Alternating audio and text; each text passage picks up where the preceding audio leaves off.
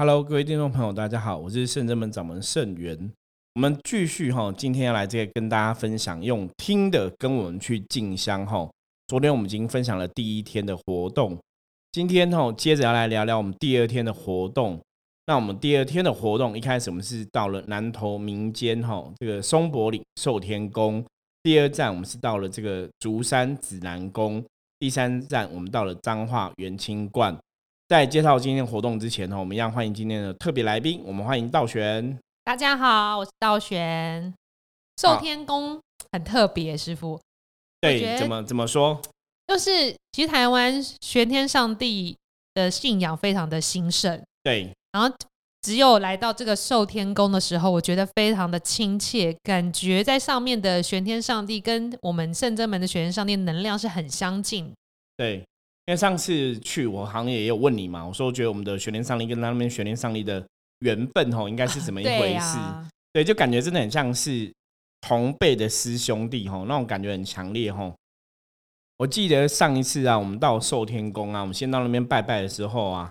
那是我讲嘛，我说我看到很多那种兵将在门口排列吼，整个列队在那个寿天宫门口。本来那时候我还以为是寿天宫要给圣人们很多兵将。后来发现那些兵将是我们带去的吼，那因为上次我们第一次去不是第一次去啊，就我们前一次去这个收天宫的时候啊，然后那个兵将我们那时候好像没有下马嘛，没有没有，对，没有下马，所以兵将都在门口吼。那时候收天宫的玄上帝还跟我讲说，他想说我们去那边是要干嘛？什么带一堆兵将在门口，感觉是是要来做什么事情哦，很有趣。那天时间比较晚了，师傅想说不要麻烦，就没有令旗没下的。对。因为宗教的活动啊，或者我们讲说这种庙宇的进香，有些时候我们会带我们的代表，我们团体的令旗哈，或者各个宫庙会有他们的令旗代表。那令旗上面其实都依附着各个宫庙的所谓的兵将哈，这些天兵天将会在令旗上面依附着。所以理论上来讲，因为到了每个宫庙，为了尊敬对方的神，也为了尊敬我们自己的神，就是令旗或是有些拿炉的啊，拿令旗的，或是有神像，你可能都要下马哈。下马就说你要请这些神明兵将进去这个庙里面吼，那这是对神明兵将的一种尊敬就对了。那上次我们去寿天宫的时候，因为时间已经较晚了，我们也不想造成庙方的庙方人员的一些困扰，所以我们就没有下马。可是我觉得这种东西很玄，就是你没有下马，就你发现哦，原来兵将还是在外面列队，你知道吗？虽然说没有进入这个庙里面，所以上次在那边寿天宫的玄天上帝就跟我讲说。哎，你们那么多兵将是要来干嘛？在门口 整个塞住，我以为我本来以为那是他们的兵将哦，后来发现是我们的兵将。我觉得那过程还蛮好玩的，所以我觉得神明的世界啊，因为神明的世界其实跟人类的世界基本上来讲，因为他们都在人世间服务嘛，所以会非常贴近人类世界的一些行为举止哈。我觉得跟人类世界的的确在很多地方是很相像跟雷同的，就是你有朋自远方来，有客人来，大家也欢迎说啊，你。欢迎光临啊！进里面坐，来里面坐这样子。那有些时候你没有进去里面坐，他们也是会很客气去招呼啦。我觉得这点是还蛮有趣的。对啊，然后这个寿天宫，我觉得还有一个很特别的地方是，它在玄天上帝前面有个主炉，对，但是在内殿一点有一个静香炉，对，我还要写万年香火，对不对？对，然后它很大，然后你接近它，真的那个能量真的很强，所以你会看很多善信们排队将这个静香的烟哈。过到自己的身上，然后去排除晦气，请玄上帝帮自己加持。对，因为这种万年香，我就是很厉害。那个就是他们都会一直点着，然后都是打静香啊，哈，静香粉、檀香粉等等的，让它不要熄灭哈，或者是去烧那种树茶，就是木块这样子。所以我觉得那个主要是人类哦，不管是百年以来哈，那种能量意念的集合体，所以那种万年香，我其他能量真的就很强，就是很正向，然后很温暖，很很有。Power 的一种能量哈，大家如果有机会去寿天宫的话哦，像这种万年香火在点的时候，它都有静香嘛，你用用来帮自己净身哦，也都会蛮好的，就让自己哈负面能量远离，然后增加自己的正面能量。对啊，然后寿天宫还有另外一个特点是它的灵签也非常灵验，所以它在周围两旁放了很多的签筒，因为平常可能很兴盛香客很多的时候排队抽签要很久。所以他干脆放了好好几桶的铅，对，前后大概有四个左右，对，四个还六个，因为前面很前面好像还有，对啊。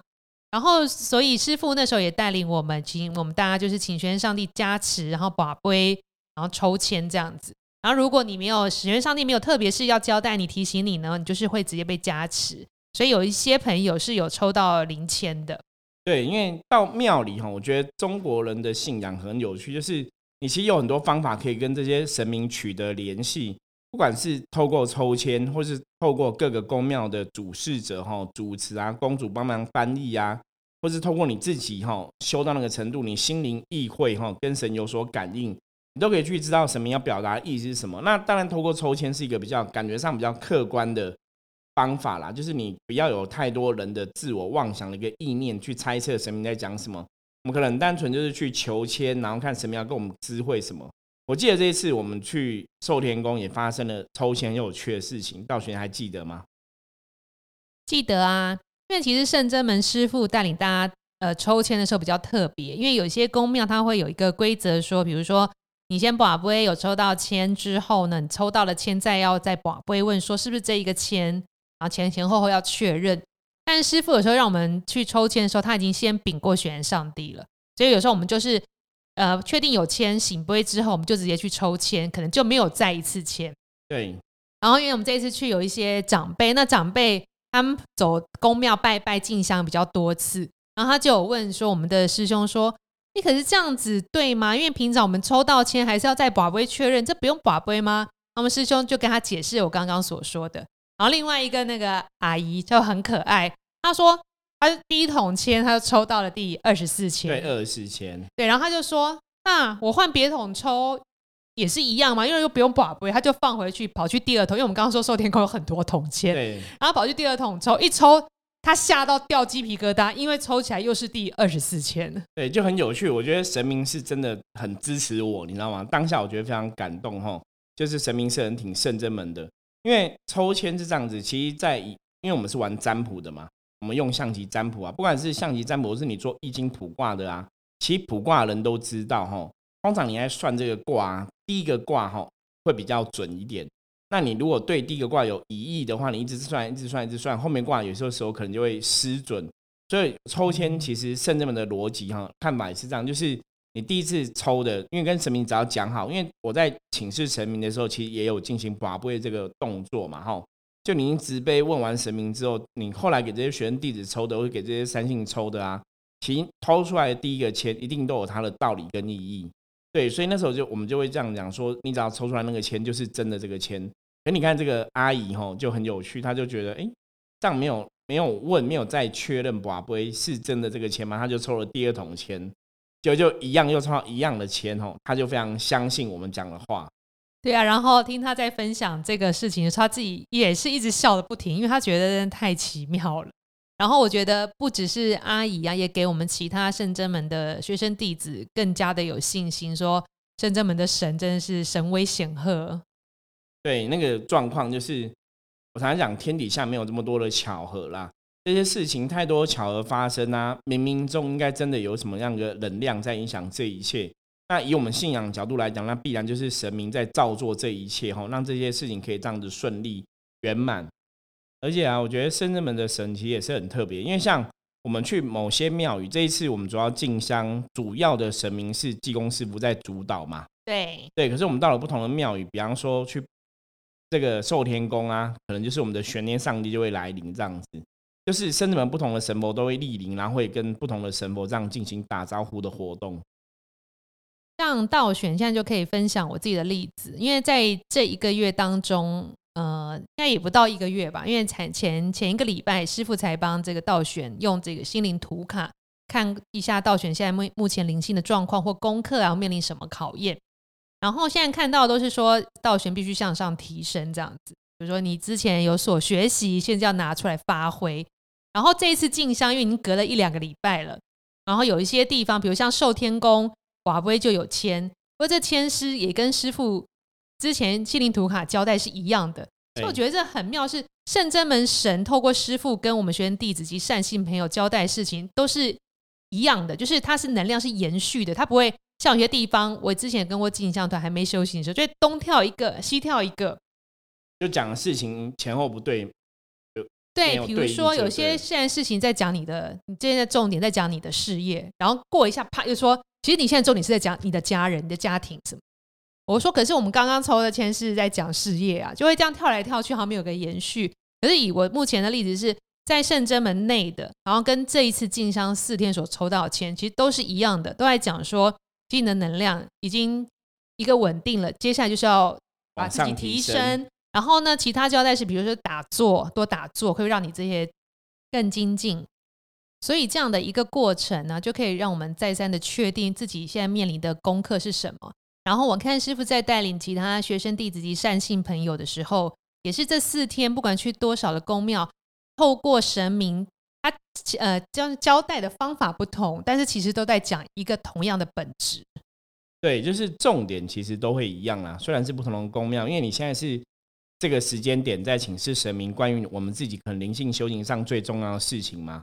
所以我觉得这还蛮有趣，就是每间庙讲出来，你会听来听去，哎，好像讲的都差不多。那我觉得这样子，你也可以更确定说，那表示说这个应该是一个正确答案哦。因为如果不正确，如果每个神明看法都不一样，那我们可能还要再稍微思考讨论一下嘛。可如果每个庙的神明讲出来答案是一样的话，那表示说，哎，这个应该是这个当事人现在最重要的一个功课。那的确要从这个地方去调整哦，或者去改变这样子。所以进香也是一个很好就是验证的方式，因为在圣真门的神明这样讲，然后你去对方的宫庙签是由对方神明赐签的，也是在讲一样的事情，所以我们就是透过这样子一直去修正自己，去提升自己。所以圣真门其实学弟子这样一路走来，真的受神明的恩惠蛮多的，让我们都改变了，都变好。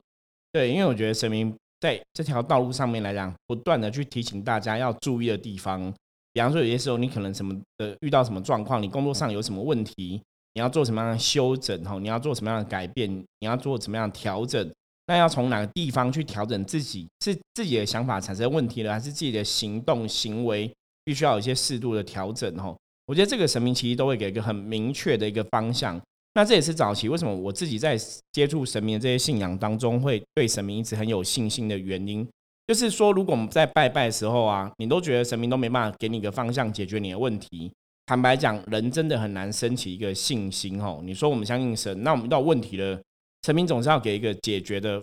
方法吧？我觉得这个就很重要。那我觉得我们也很幸运，因为一路上走过来这么多神明，不管是透过签诗啊，不管是透过神明降下，在跟大家谈论这些话题的时候，你会发现神明真的是敦敦教诲哈，循循善诱，让我们往自己。更好的方向来走，那我觉得这也是信仰一个最重要的一个地方。另外，我觉得静香还有一个优点，就是师傅常常说嘛，就是多看、多听、多学。对。那我们在寿天宫在等待师傅来帮我们，就是办是丙书文的时候，然后我们就可以我们在门口看到了很多其他的宫庙的竞价的活动。对，有宫竞价。那我觉得这是一个灵性很好的学习，因为那各个法门不同。那一样都是为神明办事，然后每个人竞价方式不同，这对我们来说，师傅会在旁边替我们解释啊，你就不会像一般人在那边看热闹。其实我们还是会从中获得很多不同的教育性质的事情。对，因为其实每次带大家出去，我都会在很怕大家学不到东西啦。不过我觉得这么久下来，大家培也培养出来默契吼。我是比较喜欢去跟大家解释说，为什么他们要这样做，那这样做到底是什么，那意义是什么。因为我觉得接触宗教、接触信仰，你真的要看得懂这些东西，你真的要去了解这些东西。那你这样跟着人家去拜拜呀，跟着人家去做一些修行的功课，或甚至我们甚至们在讲所谓的灵修，我觉得这样子才有意义。不然大家其实都花了时间、花了金钱，哈，我觉得自然就是还是希望大家可以有一些收获。我觉得这个就比较重要一点。以道玄的经验来看，哈，灵修派的其实真的比较不同。那之前道玄有跟过那种。进香团那都是也是平常都上车睡觉下车尿尿进庙拿香拜拜拜完走人。对，因为其实办事的只有那几个人，比如是降价的供住这样，在周围的豆桃，还有其他的神明机身，主要就是这一群人。然后其他真的只是纯香客，我们真的就是拿香跟着拜，然后也不知道也没有加持，也没有引导你抽签，也没跟你讲最近修行的功课是什么，然后。拜完就说啊上车上车，然后下一站又下来，其实就比较不明就里。然后在那时候也看了很多那个呃公庙在竞价，我那时候看到很多很特别的方法，还有竞价的方式。其实我要找人问，我也找不到头，因为他们在降价很忙，然后周围的师兄姐可能就是工作也没有跟他们讲，他们也也没有办法解释。所以在这些过程当中，我就现在接触到圣真门这灵修派别，真的不太一样。因为灵修派别是会教你能量。久了你自己就看得懂，自己会有感受，你也可以把这个经验再分享给别人。对，这就是为什么每次我们 p a c k a g e 的后面都会跟大家讲说，希望大家有任何问题可以提出来哈。因为我自己的个性是我从来不怕人家问我问题啊。我觉得在修行的道路上面来讲，就是有问题就要提出来询问，你才会知道说怎么去解决你的问题，你才能知道说哪些地方是你要去调整跟修正的。这样子学习才有办法真的达成。我常跟很多朋友分享说，圣正门其实真的像教育组织一样哈，我们真的就是希望透过大家在圣正门伏魔学院，然后你有问题提出来疑问，然后我来负责解答。那大家也不用怕说我不懂这个问题了。我常常讲就是，如果不懂这个问题，我还有神明可以问嘛，对不对？我们不懂就是也可以问神明，那这个问题的答案是什么？因为提出来询问，你才能知道说哪些地方是你不了解的，那哪些地方是你需要学习更多的。这样子，我们也才能有办法带领大家在修行的道路上面来讲，走一个比较好的路径哈。不会说我只是拿香跟着拜拜，然后以前参加这种不管是进香团啊、会灵，我只是去到那里然后拜拜拜拜，拜完之后，其实我也不知道发生什么事情，或者说每个地方神明有没有特别要指示我的地方吼，这个我觉得都非常的重要。所以之后我们甚至们也是会有一些这样的，如果有机会在办这种进香活动啊，哈，或短时间的。其实我们也欢迎很多朋友可以一起来共襄盛举一下，因为也许你就会发现说，哦，原来拜拜，原来修行，原来去庙里进香，其实是可以有不一样的状况，不一样的做法，不是都是像大家以前认为那种很刻板的印象，拜拜就是这样子，宗教啊、迷信啊等等之类的。对啊，然后因为我们这一次进香，其实主题是这个赐财赐福，对，所以我们接下来好像第二个点就是真正到了这个财神。的地方，对，就是到了那个很有名哦，全台湾很有名，就是南投的竹山指南宫吼。那之前吼借那个威力彩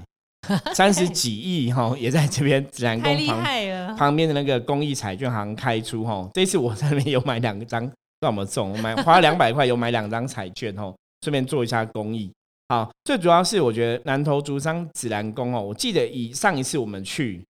那时候我讲不晓得道玄有没有印象，就是跟那边的土地公感应之后，我记得我跟深圳门学院弟讲说，嗯，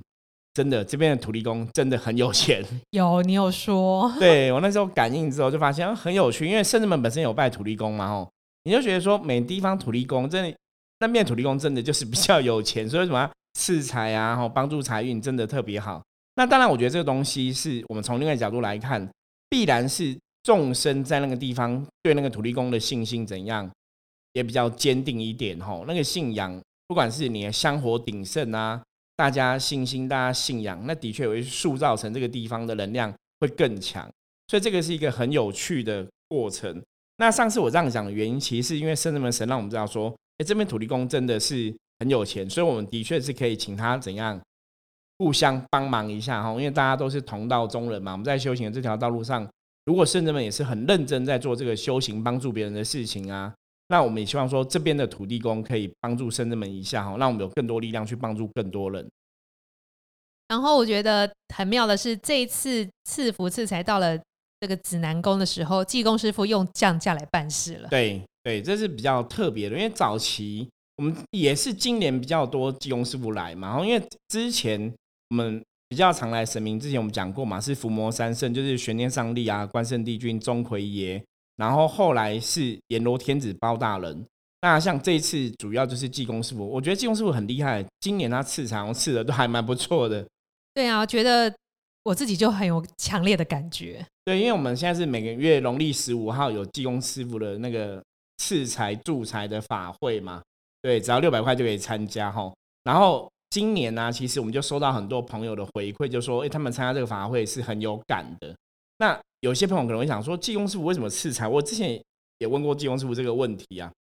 济公师傅就笑笑讲说，不要以为他是乞丐吼，就不能赐财吼，因为乞丐只是人类的一个形象的见解嘛。那我们知道这些其实都是所谓的神仙啊、神佛啊、神明啊，其实他们真的有他们的神通法力。可是济公师傅赐财，他讲到一个很重要的重点。他讲说，其实人真的要开心。他说，当你开心的时候，你自然很多事情你会做得更如鱼得水吼，你也会更有信心。可是他想说到要求财啊，一个重点是你必须要有所谓的福报。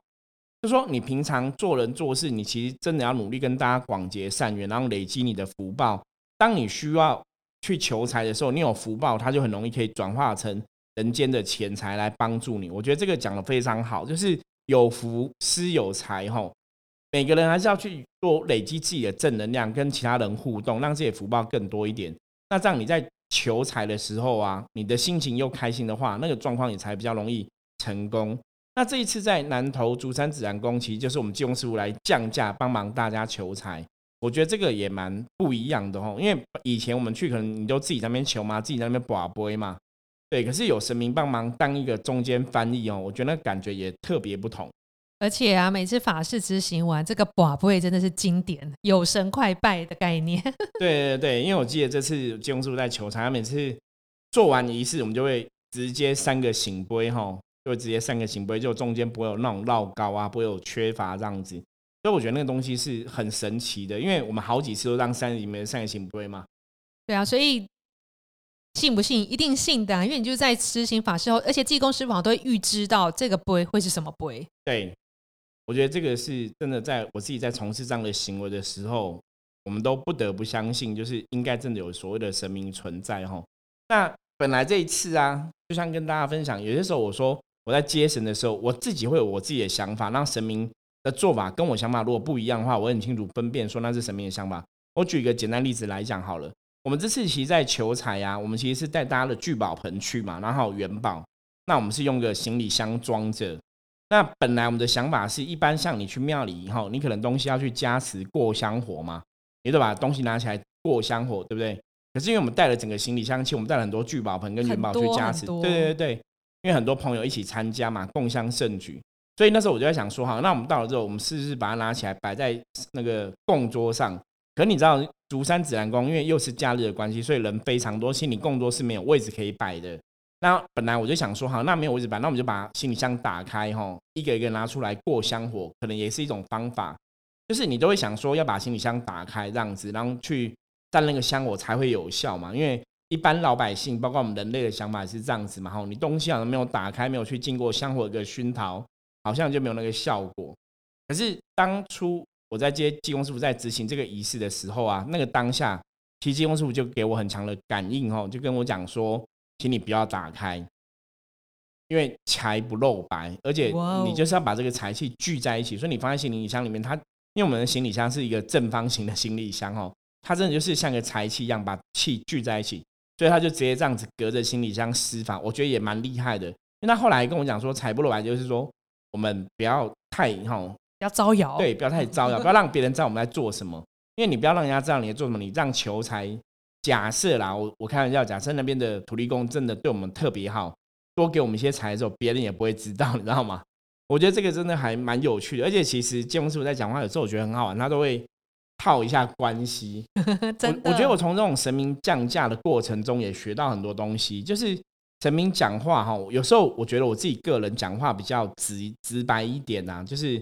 可能嘴巴也不会特别甜。可是我觉得金龙师傅在讲话就很厉害，他通常到的时候都会先阿姨杀自己下，都会跟这边的神明打打招呼啊吼。那如果有些神佛是他以前比较熟悉的，他就会打打招呼，可能就会一起喝个酒啊，一起喝个茶啊，聊聊天啊，然后先。先恭维对方几句，你知道吗？就是说啊，这边土地公真的很了不起呀，都是帮助大家求到很多财呀，这样啊，就会讲一些好话。那讲完之后才会去讲说他的目的，然后请对方帮忙。那我发现这种讲话哈，其实真的有差，就是你先讲一些话哈，然后去拉近彼此跟神明的一些关系哈，然后再去求，会特别有效。我觉得这个也应验了我们以前讲的，我们说你要请神明帮忙，要求神帮忙。其实真的三不五时要去庙拜拜，然后跟这些神明的关系哦熟悉一点，那个能量连接更强哦，对大家来求事情也会特别容易有帮助。没错，所以我们这次在竹山紫兰宫啊，就帮大家求财啊，吼，然后请土地公加持聚宝盆，其实坦白讲就非常的顺利。我们就是求完之后也是三个醒杯。然后因为人很多，所以后来我们也没有多做逗留，就把该做的事情做完，我们就往第三个行程去。我们第三个行程就来到了彰化元清关，这是一个非常算是古迹吗？对，算算是古迹。非常舒服的一个古迹的拜玉皇上帝的庙。对，拜玉皇大帝的庙哈，在彰化其实也算是蛮有名的。因为其实台湾啊，因为一般像台湾很多人都会去这样五方五帝有这种说法，比方说东西南北中啊，各找一个玉皇上帝拜拜哈，祈求。那我觉得东西南北中玉皇大帝虽然都是玉皇大帝，我们讲过嘛，神明的名称它只是一个植物的代表哈，它代表一种能量的特质，是一个植物。所以虽然都叫玉皇大帝，可能台东的玉皇大帝跟彰化玉皇大帝就不是同一位。包括我们去三阳玉府天宫，在台中也是拜玉皇大帝嘛。可是我们在元清观的玉皇大帝，元清观玉皇大帝，他就是属于比较老一点的玉皇大帝的形象哈，可能就留胡子这样子。那三阳玉府天宫就是比较年轻的嘛。就虽然都是玉皇大帝，其实那个能量氛围表现出来，真的完全是不同的。而且虽然它是一个古迹的庙，然后我们进价同时，嗯，很多师兄姐第一次去也非常非常的有感觉，对，很有感觉。对，然后到这边，师傅也很厉害，又转变了一个方式。这次济公师傅没有来，但是师傅用他透过玉皇上帝要跟我们讲的话，为我们加持，然后跟我们讲一些我们最近要注意的事情。的确哈，我自己在这个过程当中啊，每次到个庙宇啊，真的神明其实都会让我知道说，这边我们要怎么进行接下来仪式，这边我们要做什么样的事情。那以前曾经有弟子问我说，在准备的时候问我说，那师傅，那我们到这些庙要干嘛？那我们要准备什么东西？准备什么？我常常讲说，其实我还没有到，我真的不会知道。对，每次被大家觉得说我我为什么都不能预先准备好？哈，我说，因为其实这种我自己也在体验这种灵修过程中啊，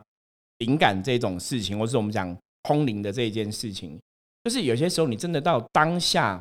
你接到那个灵感，或是神明跟你讲，你才会知道说，哦，这个事情我要怎么来处理，或是这个事情是我现在怎么帮大家去了解神明要讲的事情是怎么一回事，这样子。所以，我们这一次来到元清观呢，是因为上一次师傅呃来的时候，元清观的玉皇上帝有交代啊，那时候是一个祈福，对吗？是走很多地方的宫庙是祈福，但没有赐财，是纯单纯祈福。然后玉皇上帝就说，虽然这一次我还是帮大家祈福，但是很希望大家亲自来，我亲就是我来为大家亲自祈福。对对对。所以这一次师傅才在这个行程里面安排了这边。对，因为我上次我们第我们上次去的时候啊，就是那边玉皇大帝有交代嘛。那其实一直以来，我对神明的信仰是让我觉得，如果神明讲什么，我不会先用怀疑的态度，我会先采取相信。然后相信就是我去做做看。我曾经跟很多朋友分享过，说你做了之后，如果真的没有得到所谓的加持，我是觉得神明骗你，你可以再来骂神明嘛。可是你不要先神明讲的时候你就先怀疑，我觉得这个很重要哦。所以一般我在接触这种信仰部分，我都会先尝试看看，然后看神明讲什么，或是看神明要告诉我们的是什么。那我们再去体验，说神明讲的是不是正确的，是不是有道理这样子？哎，那师傅，所以我知道为什么你这一次去元清观会用通灵的，因为玉皇上帝答应我们要一个个祈福，所以一定要透过你一个一个告诉大家。我们那时候排队排很长，我想说师傅跟玉皇上帝都不会累，因为我们一个人都花好几分钟的时间跪在那里听这个玉皇上帝跟我们交代的事情。对，你看我们这次到几个地方，有地方就是请大家自己去抽签嘛。有地方就是一个一个跟大家讲嘛，有地方就是透过神明直接加持嘛，其实都是蛮不同的方法啦，所以我觉得还真的蛮有趣的。那到这边其实跟一个跟大家讲，你就会去知道说每个人的状况。那我觉得这个过程也是圣人们一直秉持的信仰跟信念，就是我们希望大家到每个地方，你会得到神明想要跟你说的答案吼，而不是说我们虽然是一群人一起去，可是我只是跟大家拿香拜拜，拜拜完我就走人。那有没有神明要特别指导我什么？或是神明要特别交代我什么的？我自己可不可以知道什么东西？我觉得圣人们会特别注意这个细节，就希望可以帮助大家得到你想要知道的问题的答案，然后不是让你只是拿香来拜拜这样子。对啊，然后神明也会用每个人不同的方式来表达。像我记得师傅那时候元清观的玉皇上帝透过师傅跟一个师傅的学生讲，讲的比较直，可是一开始我们都不知道这个问题，可是玉皇上帝一点。当事人马上就飙泪，对，所以这就是刚好戳中每个神明用不同的方式，真的很厉害，就是戳中这个问题的核心点哦，真的，对这个关键的内容，然后让当事人可以了解跟明白。对，所以我觉得多走走，可是看刚刚像我刚刚我说的，因为不同的神会讲不同的话，可是都还是在一个根本，就是你最近课题的根本还是那件事，只有的神比较婉转提醒你，有些神明就是一针见血。对，而且不同的神，其实他们真的思考问题的方式都不太一样。有的会觉得说这种事情不用急，有的觉得这个事情必须要说的很清楚、直白，让对方知道。我觉得这也是蛮有趣的啦。所以大家去这些地方拜拜啊，或者有机会跟着生门出去，我觉得都可以有不同的体验跟收获，是一个很好的事情。然后，所以元清观基本上是非常舒服的地方，对，它也有一点像文创的观光景点。因为它后来是好像是政府在管理的，因为它算是一个古迹的地方吼，就是因为好像是历史也是很悠久，所以是台湾算很有名的玉皇大帝的庙宇吼。大家有机会去彰化也可以去走走，我觉得那边的能量跟以前我们都会去像台南嘛，台南有玉皇宫啊，台南有天坛也是拜玉皇大帝的地方，我觉得那个气质。质感吼，我觉得那个能量感觉就真的不太一样吼，大家也可以试着去体会看看，走走这些不同地方，也许会有一些不同的收获。好，我们用听的带大家跟着我们再 review 一下哈，跟着我们去进香。那这样的 p a c k a g e 的内容，不晓得大家喜不喜欢哦。我们昨天分享了第一天的行程，今天讲到第二天的行程，然后明天我们来继续来聊一下哈，我们第三天跟最后天第四天的行程跟大家分享。OK。我是第三天很精彩哟，没有错，一定要继续收听哈，明天要锁定一下这样子。那大家如果还没有订阅，要订阅起来。Apple 的 Podcast 的记得给我们五星的评论哦。好，我是盛元，我是道玄我，们明天见，拜拜，拜拜。